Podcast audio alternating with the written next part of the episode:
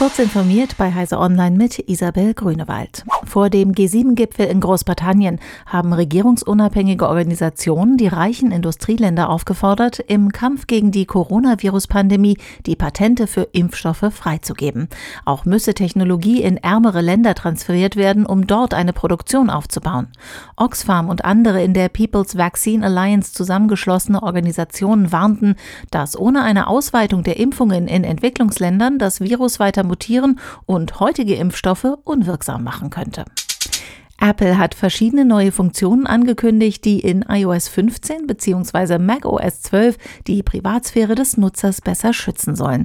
So kommt Mail künftig mit einer Funktion, die Tracking-Pixels mit verschiedenen Tricks den Garaus machen soll. Apples Browser Safari hat eine ähnliche Funktion für externe Tracker implementiert.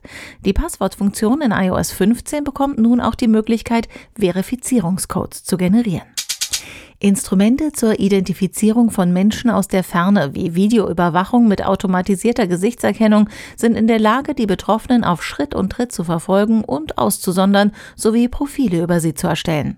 Eine Allianz aus 175 zivilgesellschaftlichen Organisationen, Aktivisten und Forschern aus der ganzen Welt schlägt nun Alarm, weil dies die Menschenrechte und bürgerlichen Freiheiten untergrabe.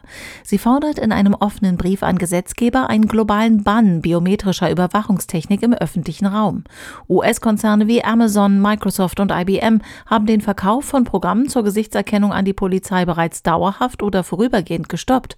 Offenbar seien ihnen die problematischen Auswirkungen bewusst, heißt es von dem Bündnis. Der folgerichtige zweite Schritt wäre aber, die Finger ganz von solchen Instrumenten zu lassen. Für den 20. Juli plant Blue Origin seinen ersten bemannten Flug ins Weltall. Sechs Personen können dabei sein. Zwei der Plätze werden Jeff Bezos und sein Bruder Mark einnehmen. Jeff Bezos wurde als Gründer von Amazon einer der reichsten Menschen der Welt und hat auch Blue Origin ins Leben gerufen. Einen Platz im ersten bemannten Raumflug versteigert das Unternehmen gerade.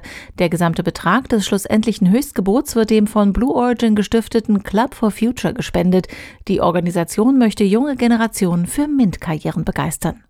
Diese und weitere aktuelle Nachrichten finden Sie ausführlich auf heise.de. Werbung. Kennst du die BDBOS? Wir machen digitale Kommunikation technisch möglich. Für Regierung, Verwaltung und Einsatzkräfte in ganz Deutschland. Und wir brauchen dich. Hast du Lust im Bereich der IT- und Netzwerkinfrastruktur zu arbeiten? Bei uns stimmt das Gehalt und die Work-Life-Balance. Komm zur BDBOS www.bdbos.de